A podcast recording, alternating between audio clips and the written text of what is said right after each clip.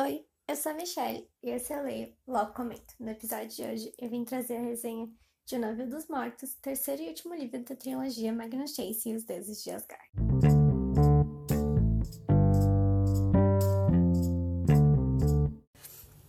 Bom, eu já digo que vai ter spoilers do primeiro e do segundo livro, então se você não leu, vai lá escutar a resenha do primeiro livro no podcast.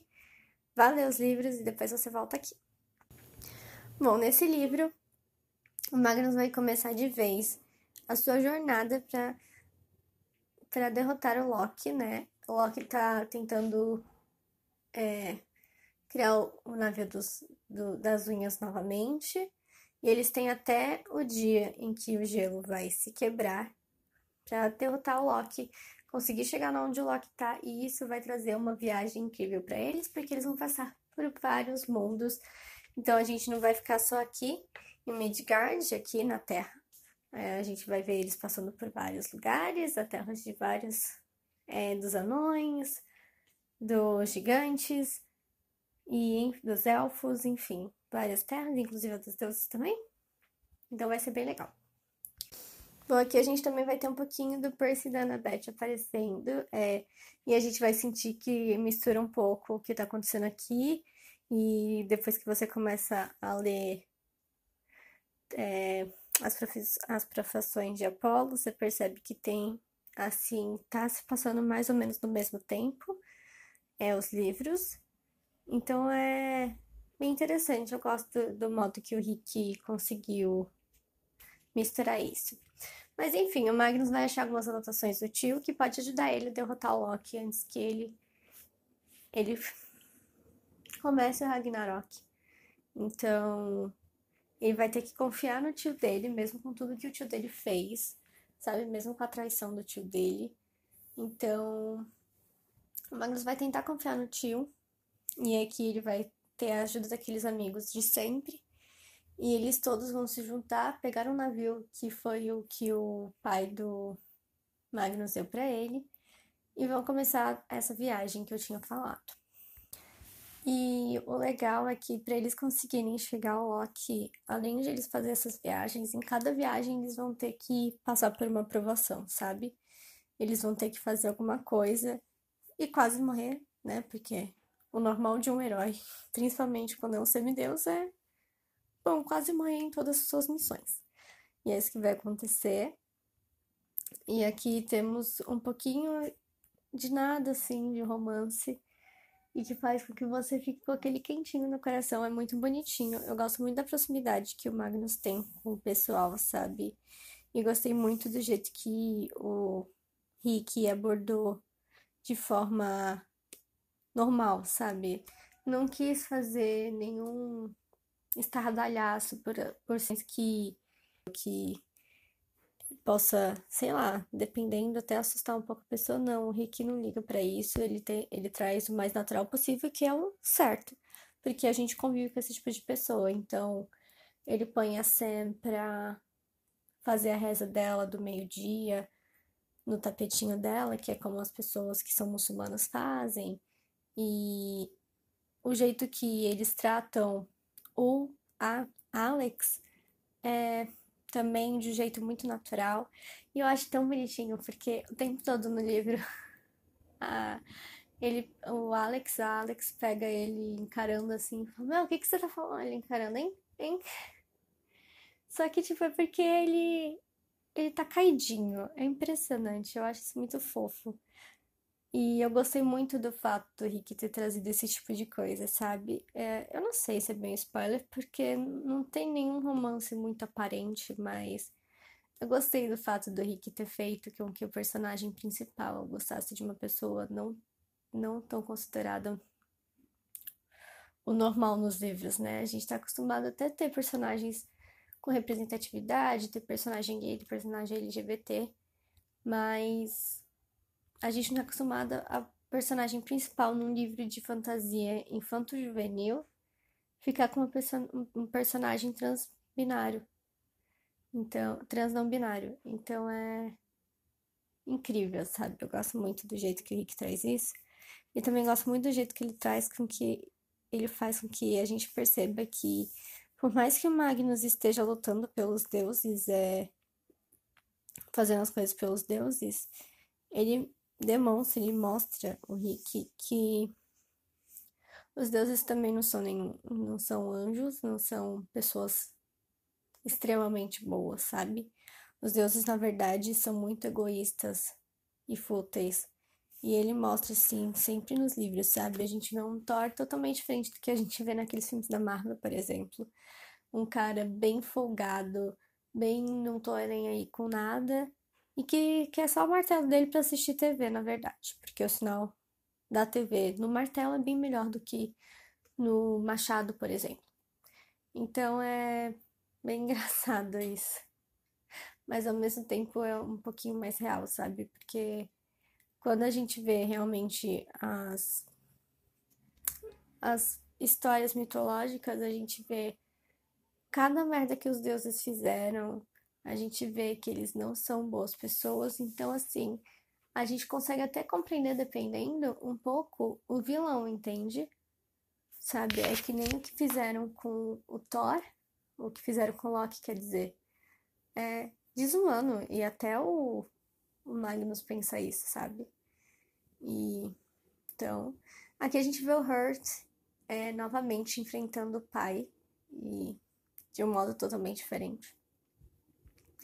Então a gente vai ver muitos personagens enfrentando não só os personagens, não só os personagens principais, não só o Magnus, mas também os, todos os outros personagens enfrentando coisas antigas, medos antigos, sabe?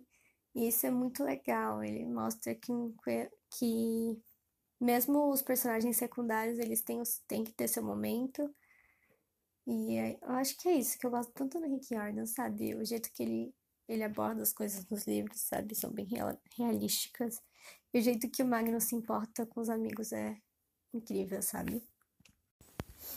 Bom, enfim, eu gostei muito do jeito que terminou, do, de como ele fechou a história, sabe? Mas deixou com aquele gostinho de quero mais, porque eu quero saber mais sobre os personagens. Temos personagens que eu queria muito saber mais deles, entende? Tipo a Sam e o Amir, que é o que eles são um casal prometidos em casamento, estão apaixonados, mas eles não podem se encostar nem nada do tipo, e eu não vejo a hora de verdade deles dois ficarem juntos de, de vez, sabe? eles poderem dar as mãos, sabe?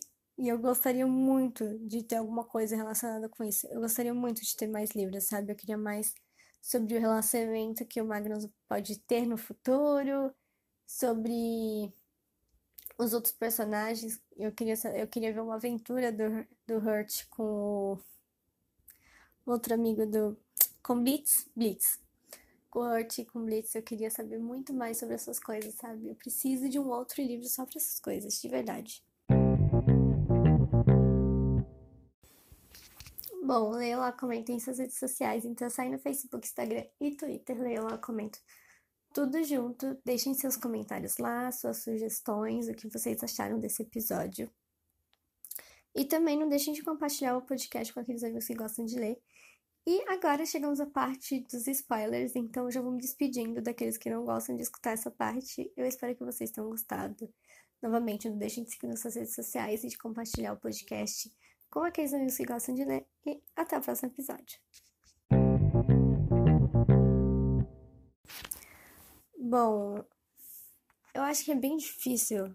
Faz um tempo que eu li o livro, então a gente lembra de tudo, tudo, tudo bem complicado, mas eu gostei muito de como eles viajaram, como eu tinha falado, e eu achei o Hurt tão, tão forte na cena que ele acaba batalhando, é, acaba indo atrás, voltando, né, pro, pra terra dele, no caso, enfrentando o pai dele novamente, vendo que o pai dele se tornou um monstro, ele pega a runa da herança de volta, então Gente, é sério, é um, eu acho que ele é uma personagem, um dos meus personagens favoritos dessa história, porque é incrível tudo que ele faz, entende? É, como ele é forte, mesmo com tudo que ele passou, sabe? É, eu amei a Annabeth Force ajudando o Magnus. E o Percy tentando ensinar o Magnus como se afogar. Contrair bem a bunda. Essa é, essa é a dica. Eu achei tão bonitinho quando a Alex, o Alex, beija o Magnus, meu. Gente, ele entra em gay panic de um jeito. Acho muito bonitinho. Acho muito bonitinho o jeito que foi, sabe? E no final eles pegando a casa antiga e transformando num lar para crianças e pessoas sem teto, sabe? É incrível, sabe? O que ele acabou trazendo nesse livro no final, sabe? Achei tão lindo. Ai, de verdade. É, eu não acreditei quando aqueles dois personagens terminaram. Eu esqueci o nome deles agora. Mas eu fiquei desacreditada, de verdade, porque eles eram um casal tão engraçado. Mas eles não estavam conseguindo se entender, né? Eu não lembro mais se eles voltaram depois disso. Eu acho que voltaram, né? Eu achei muito bonitinho que trouxe um pouquinho do lançamento da, do Percy com a Anne. E o Percy, tipo, meu, minha namorada vai me matar se eu fizer qualquer se eu me envolver em qualquer mais outra coisa. Mas é bem engraçado, sabe? É a mulher do Loki meio que ajudando eles naquele segundo livro. E no final é mais ou menos isso, né? É... Mas, gente, os deuses, eles são realmente muito fúteis, né? O jeito que eles tratam semideuses é... e pessoas que não, não concordam com eles é repugnante, sabe? Eu entendo que o Loki foi bem escroto várias vezes, mas ser amarrada no. Ai, gente, não consigo nem falar. No Coisa dos Filhos, meu. Sinceramente. Mas eu gostei muito bem. Muito do, de como finalizou o livro, sabe? Eu gostei do jeito que finalizou. Bom, eles conseguiram impedir o Ragnarok de começar, né? Então, tudo bem. Sam e Armi, que. A, a, a, Amir? Amir. Amir. Ai, que casal, gente. Eles nunca nem se encostaram, mas que casal. Que casal fofo. Eu queria saber muito mais deles. O Rick precisa de uma continuação, entende?